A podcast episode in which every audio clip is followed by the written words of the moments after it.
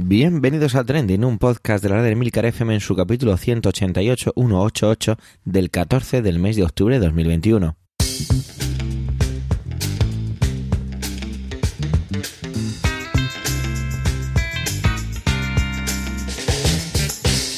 Trending es un podcast sobre lo que pasa, sobre lo que ocurre, sobre las noticias que ponen las redes sociales, todo ello con opinión y siempre con ánimo de compartir.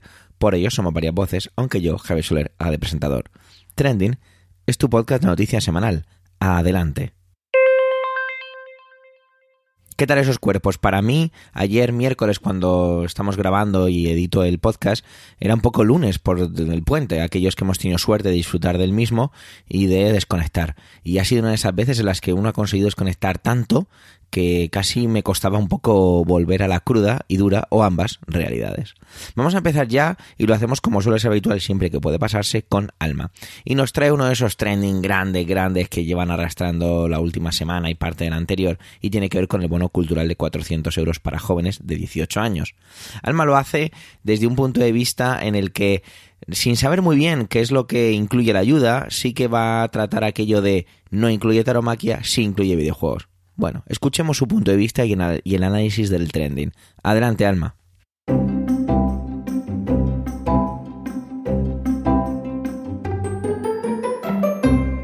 Hola a toda la audiencia trending. Hoy vengo a tratar un asunto que está muy relacionado con mi intervención de hace tres semanas, cuando abordé la noticia de que la Junta de Andalucía quería comenzar a cobrar entrada en los museos y recintos culturales de su titularidad. En aquella ocasión reflexionaba sobre si la cultura debía estar cubierta por el estado del bienestar y ser algo a lo que los ciudadanos pudiéramos acceder a un precio bajo o sin ningún coste adicional por estar cubierto por nuestros impuestos. Pues bien, unas horas antes de que se publicara el último trending, el gobierno anunció la creación de un bono cultural eh, que será una ayuda de 400 euros para jóvenes de 18 años que podrán invertir pues, en cualquier producto cultural. Un bono cuya creación y cuyo anuncio no han estado exentos de polémica en muchos sentidos. Aunque bueno, esto tampoco es extraño, porque cuando se trata de ayudas creadas por las instituciones, pues suelen ocurrir estas cosas. La primera polémica estuvo relacionada con la tauromaquia porque en un primer momento se aseguró desde el Ministerio de Cultura eh, que la asistencia a los espectáculos taurinos formaría parte del bono. Sin embargo, dos horas más tarde, el ministro Miquel Iceta aseguró en el programa de la cadena SER, hora 25, que la tauromaquia no formará parte de la cartera de actividades culturales en la que los jóvenes podrán invertir esta ayuda. El hecho de si los toros estarían cubiertos o no por la ayuda supuso un amplio debate dentro del Ejecutivo, porque parece ser que los miembros del gobierno que pertenecen a Unidas Podemos se enteraron por la prensa de que los espectáculos taurinos se contemplarían para esta ayuda, lo que dio pie a momentos de tensión pues entre ambos socios de gobierno, entre Podemos y PSOE. El Partido Morado pues, se negó en rotundo a que esto fuera así y exigió su retirada, algo que consiguió finalmente tal como lo confirmó el propio ministro de Cultura. Pero claro, las reacciones a esta exclusión pues tampoco se hicieron esperar. Desde la Fundación Todo de Lidia a varios representantes del Partido Popular, pasando por el diario ABC, que sirvió de altavoz a todos ellos, expresaron su malestar por la decisión y pidieron al gobierno que rectificara. El principal argumento es que la tauromaquia es está declarada como patrimonio cultural y que no incluirla en esta ayuda pues supone una discriminación e incluso pues censura. Y en efecto hay que recordar que en el año 2013 el gobierno del Partido Popular sacó adelante con el apoyo de UPN y la abstención del PSOE esta declaración que tuvo su origen en una iniciativa legislativa popular respaldada por 600.000 firmas. No recuerdo si hace ocho años esta aprobación causó algún rechazo entre la ciudadanía, aunque algo me hace pensar que sí, puesto que la animadversión hacia esta práctica no deja de aumentar en nuestro país. Son muchas las voces que piden prohibir la tauromaquia de manera definitiva, porque son un claro espectáculo de maltrato y sufrimiento animal. Y yo, la verdad es que me sumo a esta postura. No entiendo cómo en pleno siglo XXI pueden seguir realizándose este tipo de espectáculos sangrientos y crueles y que cuenten además con el beneplácito institucional. Así que esto me lleva a la primera de las reflexiones de hoy. ¿Qué es cultura? Y no se trata de una pregunta baladí, porque de hecho, cuando preparaba esta intervención, ni siquiera está muy claro qué cosas incluye el bono y cuáles no. Si buscamos cultura en el diccionario, o en Google, te arrojará dos acepciones. Por un lado, eh, se entiende como cultura como el conjunto de conocimientos e ideas no especializados adquiridos gracias al desarrollo de las facultades intelectuales mediante la lectura, el estudio y el trabajo. Por otro, es el conjunto de conocimientos, ideas, tradiciones y costumbres que caracterizan a un pueblo. Si nos fijamos en esta última sección, los toros son una de esas tradiciones y costumbres que caracterizan la idiosincrasia española. De hecho, creo que es el rasgo por el que mejor se nos reconoce fuera de nuestra frontera.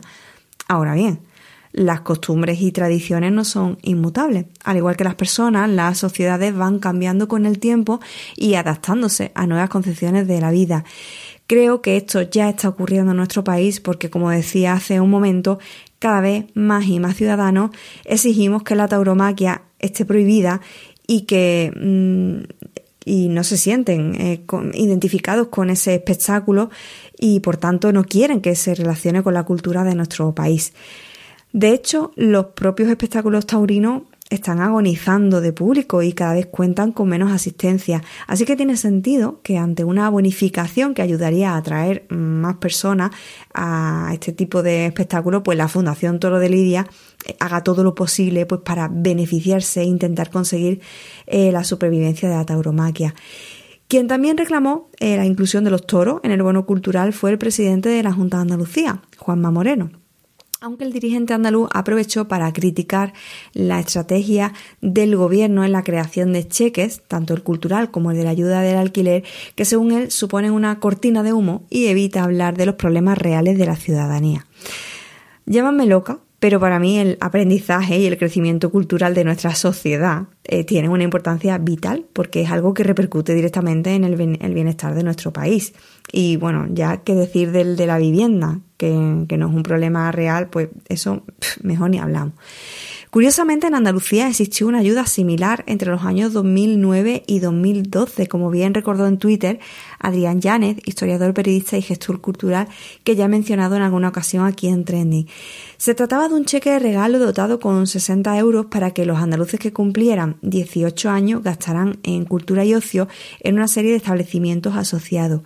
Esta ayuda tampoco estuvo exenta de polémica en su día, y fue suspendida sin previo aviso en julio de 2012, cuando era consejero del ramo Luciano Alonso. Más de 97.000 jóvenes andaluces se beneficiaron eh, de aquel bono en 2009, el año de su creación, y al siguiente la cifra superó los 88.000. Con esta ayuda se podían adquirir productos y servicios relativos pues, a artes escénicas, libros, música, obras audiovisuales y cinematográficas, museos y artes plásticas, espectáculos flamencos y actos literarios, pues siempre que el establecimiento estuviera adherido a esta iniciativa. Volviendo de nuevo al presente, al bono del que podrán beneficiarse los jóvenes de 18 años a partir de este 2021, como decía también al principio, no queda del todo claro qué entrará y qué no. Hay cosas que sí se han especificado, ¿no? Como la exclusión de la tauromaquia, eh, pero quedan por confirmarse, por ejemplo, pues si se podrán pagar suscripciones a servicios de streaming como Netflix, HBO, Amazon Prime, o si se incluirán también productos digitales como los ebooks. Eh, lo que también ha quedado asegurado es que cubrirá la compra de videojuegos y aquí tampoco ha faltado la polémica. Hay quien cree que este tipo de productos no son cultura y aquí tengo una opinión bastante clara que de hecho manifesté en mi intervención de hace tres semanas cuando aprovechando que hablaba de cultura pues hice mi pequeño obituario a Clive Sinclair, el creador del ZX Spectrum. Pero quizás tengo que aportar un matiz eh, no es el formato en sí el que convierta un producto en cultura. De forma genérica podemos decir que las revistas, los libros, los productos, las producciones televisivas, las series, el cine son cultura, pero habrá casos en los que quizá su valor artístico y el aporte al conocimiento que hagan sea menor y por tanto, aludiendo a aquella primera sección que aparecía en el diccionario, pues dicho producto no pueda considerarse como tal. Me explico.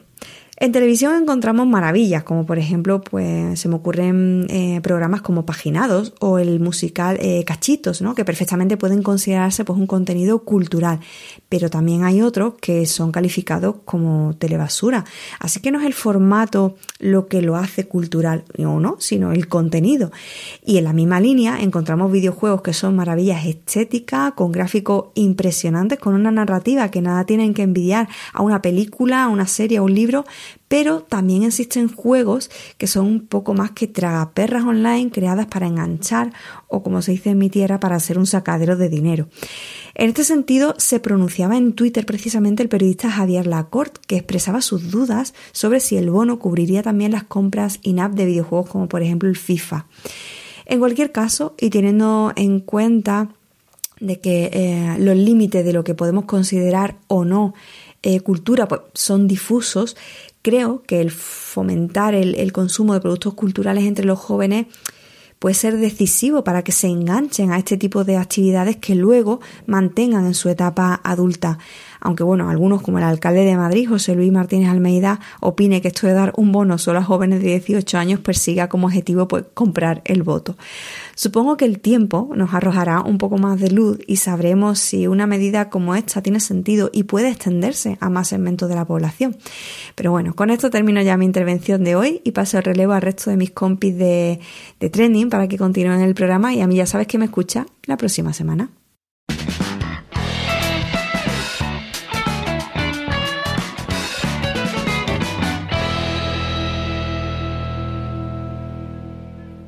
Los menos jóvenes del lugar seguramente recuerden la película de Macaulay Culkin, junto con otros tantos, de Jomalón, solo en casa.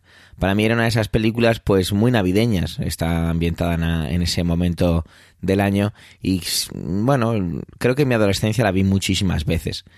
Pues yo no sabía y me enteré al mismo tiempo más o menos que Antonio decidía traer ese tema el hecho de que se había hecho o se está haciendo un remake y parece que hay cierta polémica con algunos aspectos. Bueno, la verdad es que os dejo ya directamente con él, que como veis esta temporada nos trae sobre todo noticias y trendings que tienen que ver con el cine. Así que, adelante Antonio.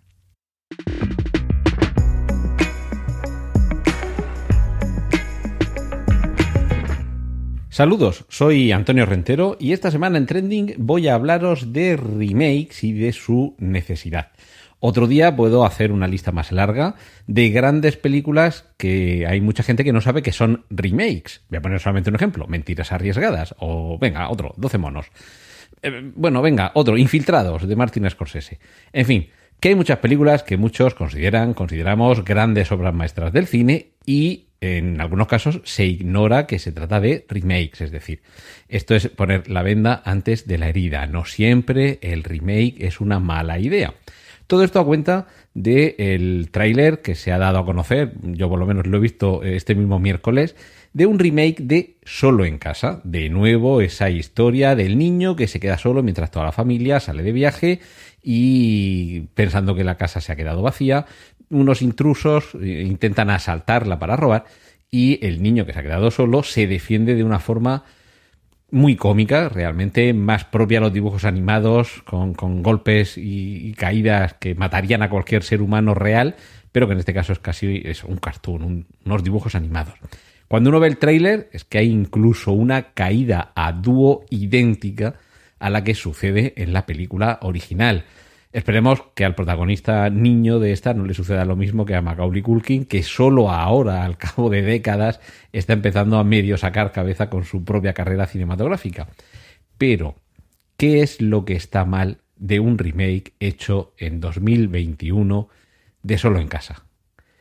Pues que para empezar el protagonista no es una niña, para continuar el protagonista no está racializado, para continuar su familia es una, sigue siendo una familia eh, muy acomodada, rica incluso.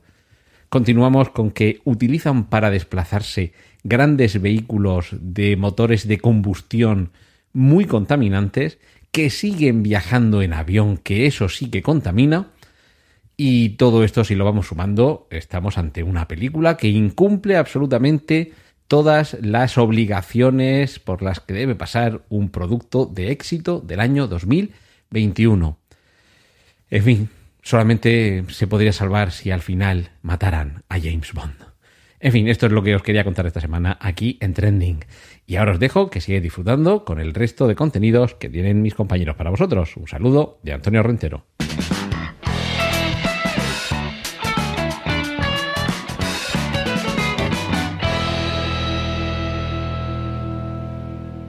Y seguimos con casas y en este caso con el hecho de poder tener una vivienda en propiedad. Y eso es un poco lo que se plantea Sara, que plantea la pregunta de quién diría una ley que una ley que ayude a garantizar el acceso a una vivienda podría tener polémica. Y es que sacar a la palestra medidas para facilitar que la ciudadanía compre o alquile un inmueble puede considerarse una medida propia de un periodo de elecciones. Pero la verdad es que hoy en día parece que tener una casa en propiedad es una misión imposible. Adelante, Sara.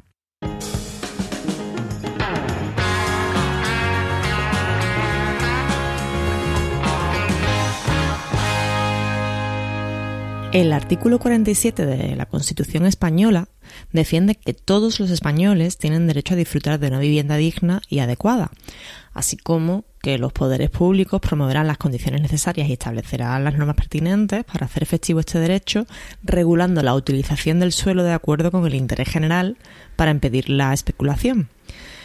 ¿Puede que este sea uno de los artículos más recordados y debatidos de la Constitución?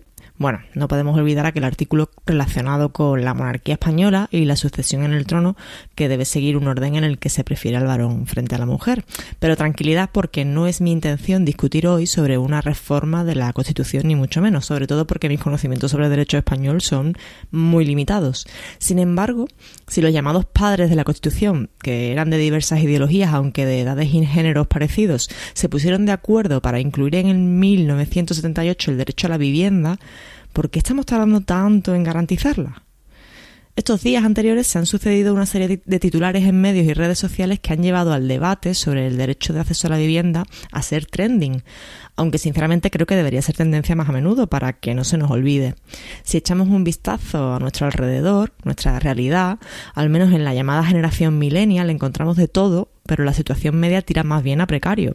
Personas que han cumplido los 30 en casa de sus padres porque no tenían estabilidad laboral, otros que han aguantado todo lo posible en casa de sus padres para poder ahorrar y comprarse una vivienda, otros que salieron de casa en cuanto pudieron y viven de alquiler, aquellos que se han comprado una vivienda gracias a la ayuda de sus familiares, en fin. Si subimos un escalón en la generación, la situación de nuestros hermanos mayores, de tíos o padres, fue muy distinta y pocos de ellos viven de alquiler. ¿Cuál será la situación de la vivienda de nuestra querida generación Z? No pinta mucho mejor que la millennial, desde luego. Está claro que el acceso de la vivienda para los mayores de 30 no está garantizada en absoluto y muchos consideran que no podrá tener, no podrán tener una vivienda en propiedad, ya sea por inestabilidad laboral, por falta de ahorros o por los precios desmesurados. Y el alquiler se corona aquí como el rey de la fiesta para muchos, aunque el precio del mismo ha subido dramáticamente y sigue haciendo cada vez más imposible vivir en muchas ciudades. Podríamos decir que el trabajo y la vivienda siguen siendo una de las mayores preocupaciones de nuestro tiempo, ¿no? Con un gobierno de izquierdas, como tenemos actualmente, mucho estaba tardando en salir a la palestra el drama de la vivienda en busca de soluciones, y ese momento parece que ha llegado con el acuerdo de presupuestos para 2020 que trae aparejada una ley de vivienda donde la regulación del alquiler lidera el debate. Hay que aclarar siempre que esta regulación de la que se habla iría en función de si se trata de una zona tensionada, es decir, un barrio o municipio donde los precios de alquiler han crecido en los últimos años por encima de lo normal, y por otro lado, va en condición del tipo de propietario del que hablemos, aunque algunos políticos hayan tachado esta medida de comunista, como era de esperar.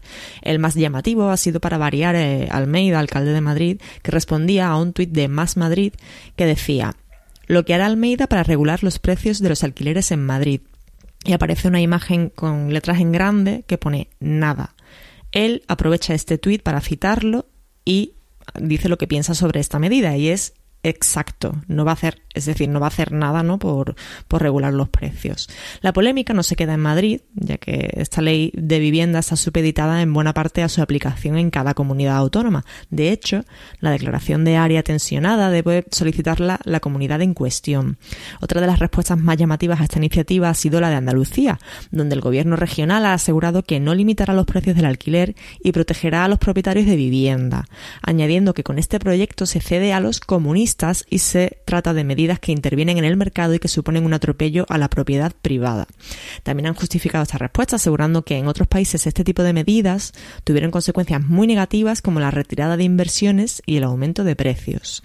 La verdad es que el panorama en España, según el índice de alquiler de vivienda del Ministerio de Transporte, Movilidad y Agenda Urbana, es que las zonas con alquiler más elevado son, por supuesto, las provincias de Madrid y Barcelona, con un coste medio de 780 euros y 694 euros respectivamente, junto a las Islas Baleares que tienen un precio medio de 624 euros. Hablamos del precio medio, claro, y de las condiciones que puedan tener esas viviendas de precio medio. Pero bueno, le siguen Sevilla con 561 euros, yo no he visto un alquiler así en una vivienda razonable, en Girona con 500, Burgos con 497, Córdoba y Zaragoza con 480, Pontevedra, Pontevedra con 450 y con respecto a las más baratas tenemos Castellón con 360, Ciudad Real con 367, Ávila y Zamora con 380. Por otra parte, según un artículo de Cotizalia que analizaba los últimos datos del Banco Central Europeo, el patrimonio de los españoles que tienen una vivienda en propiedad es de 395.500 euros de media, lo que sitúa a los propietarios sin hipoteca en el grupo de los 20% más ricos del país. El valor medio cifra en 200.800 euros la riqueza de los que ya han pagado su casa y si el inmueble está hipotecado, el patrimonio desciende a los 114.800 euros. La mayor diferencia la encontramos con aquellos que viven de alquiler cuya riqueza media es de 6.100 euros. La lectura de esto es que los propietarios en España tienen un, patrimonio de 33 veces superior al de los alquilados, una desigualdad que supera la media europea, siendo las diferencias más elevadas en España que en Alemania, Grecia, Francia o Italia, pero menos que Portugal, Bélgica o Irlanda. Bueno, volviendo a la nueva ley, uno de los, uno de los objetivos es promover el alquiler asequible en propietarios, en propietarios privados para evitar la especulación y esto se pretende por dos vías. Dependiendo de quién sea el propietario de la vivienda, si son caseros particulares se regularía con incentivos fiscales para evitar que se suba el precio, mientras que para empresas se establecerían topes de precio.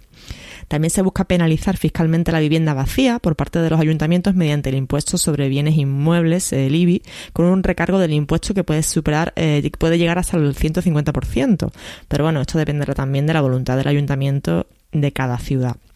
De momento, en el caso de Madrid ya sabemos que no piensan hacer nada. Hay que añadir que este concepto de vivienda vacía solo afecta a los propietarios de cuatro o más inmuebles, ya sea empresa o particular, y eh, que tengan alguna de estas viviendas desocupadas sin una causa justificada. Bueno, otra de las promesas, también polémicas, ha sido el bono joven de 250 euros para personas entre 18 y 35 años que tengan rentas no superiores a 23.725,8 euros. Bueno, ha habido un poco de polémica con el alcance que tendrá esta medida porque según los datos de la agencia tributaria, en 2019 había casi 5 millones de jóvenes entre estas edades que ganaban menos de este tope, pero el gobierno ha asegurado que las ayudas llegarían a un máximo de 50.000 personas, por lo que parece que tendrán que poner más trabas y restricciones a esta ayuda. Otros también han rechazado este bono joven porque aseguran que provocaría una burbuja y la consecuente subida del alquiler. A modo de curiosidad también tenemos el caso de Suecia, donde el mercado del alquiler se encuentra regulado, regulado, desde la época de la Segunda Guerra Mundial y es ahora precisamente cuando se plantea desregularizar el mercado con las consecuentes polémicas añadidas que ha traído esto en el país. Mientras todo esto sucede y se aprueba o no esta ley, muchos, en el mejor de los casos, seguimos pagando alquileres cada vez más insostenibles y estamos lejos de alcanzar ahorros para la entrada de una vivienda. Eso es todo por hoy, ahorrad mucho y si todo va bien, nos escucharemos la semana que viene. Adiós.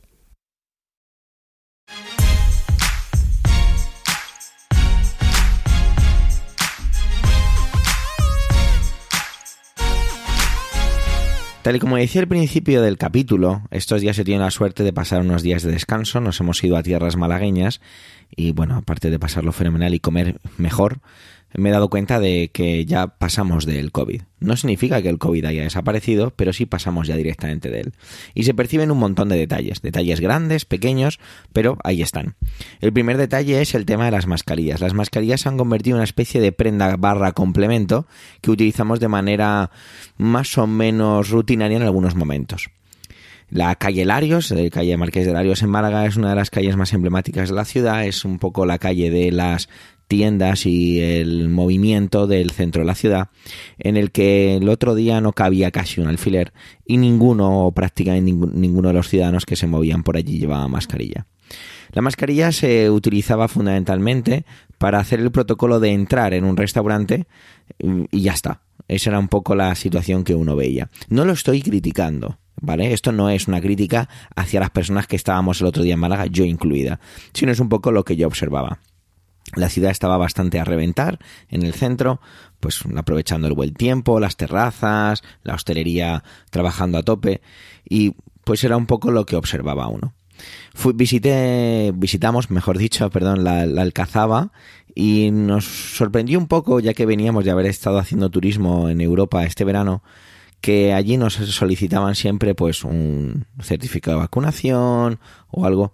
Nos sorprendía que nada, nada en absoluto. Simplemente a la hora de comprar la entrada, como era un recinto cerrado, mascarilla puesta, pero en exteriores, porque la Alcazaba de Málaga es todo prácticamente exterior, pues no hacía falta ni siquiera ponerse la, la mascarilla. Una vez más era un poco pues eso, que la mascarilla se convierte en ese digamos recuerdo sobre que tenemos que tener cierto cuidado, pero francamente se nos ha olvidado. Entonces me apetecía traer datos, datos que están en la web del Ministerio de Sanidad y que tienen que y que tienen su última actualización cuando estoy grabando esto el día 13 del 10, es decir, ayer a las 5 de la tarde.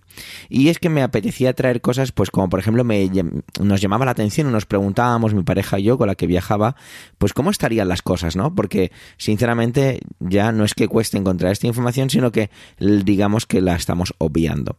El caso, el número de, personas diagnosticadas es de 19.668 en los últimos 14 días, más o menos la mitad en los últimos 7 días, es decir, que digamos que la media era, pues es unas 7.000 y pico, 8.000 personas diagnosticadas de media los últimos 15 días.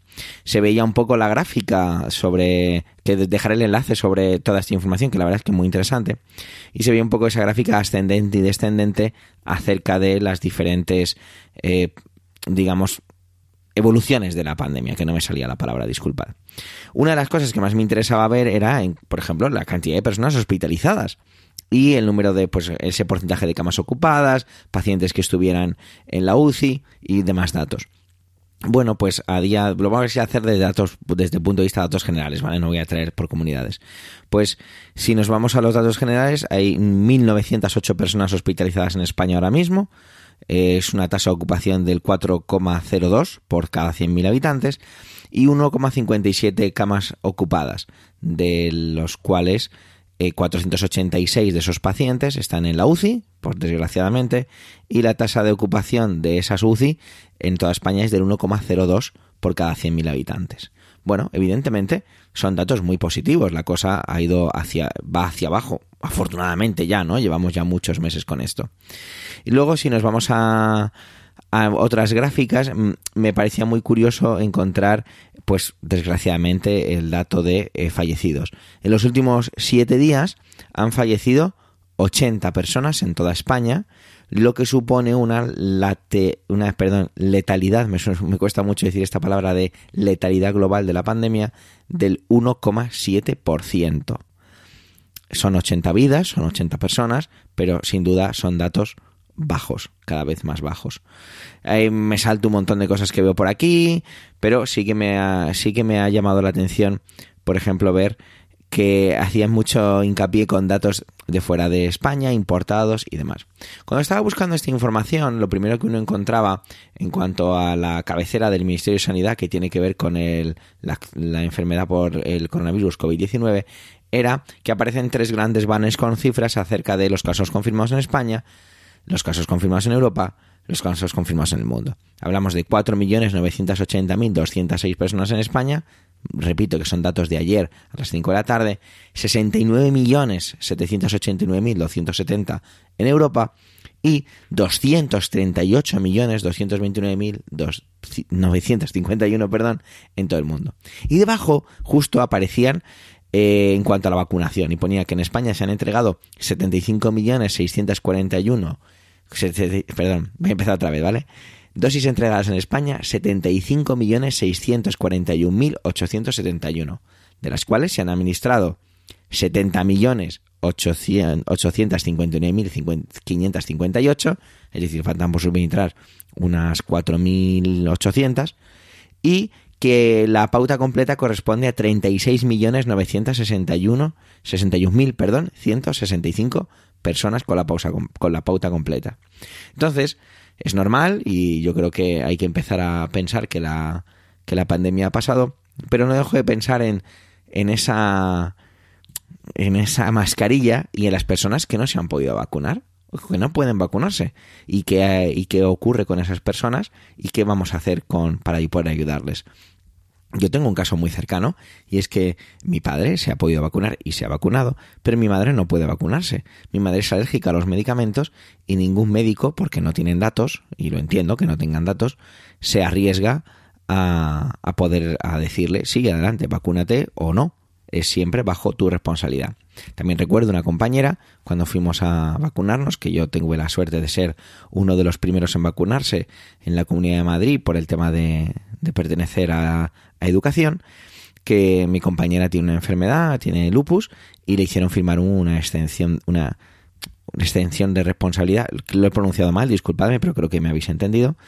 Y bueno, pues afortunadamente ella de momento está bien, han pasado ya varios meses, pero ahora yo creo que hay que empezar a plantearse eh, qué es lo que va más allá de esa vacunación y cuál es el siguiente paso, porque la población estamos ya eh, totalmente fuera de, del COVID y quizás sea un error, pero es un poco lo que uno ve del día a día. La mascarilla es algo que llevamos colgando, en ocasiones medio puesta, en ocasiones directamente en el codo, en, otras ocasiones nos la ponemos unos segundos porque nos levantamos en un restaurante para ir al baño y poco más. ¿Se ha acabado la pandemia? ¿Se ha acabado el coronavirus? Bueno, yo creo que no, pero sin duda para el colectivo y para nuestra manera de entender el día a día de nuestra sociedad, sin duda, solo quedan las mascarillas. Gracias por vuestro tiempo y gracias por querer escucharnos en este capítulo centésimo octagésimo octavo. Tenéis nuestra cuenta de Twitter arroba trendingpod por si queréis dejarnos algún comentario. Un saludo y hasta la semana que viene.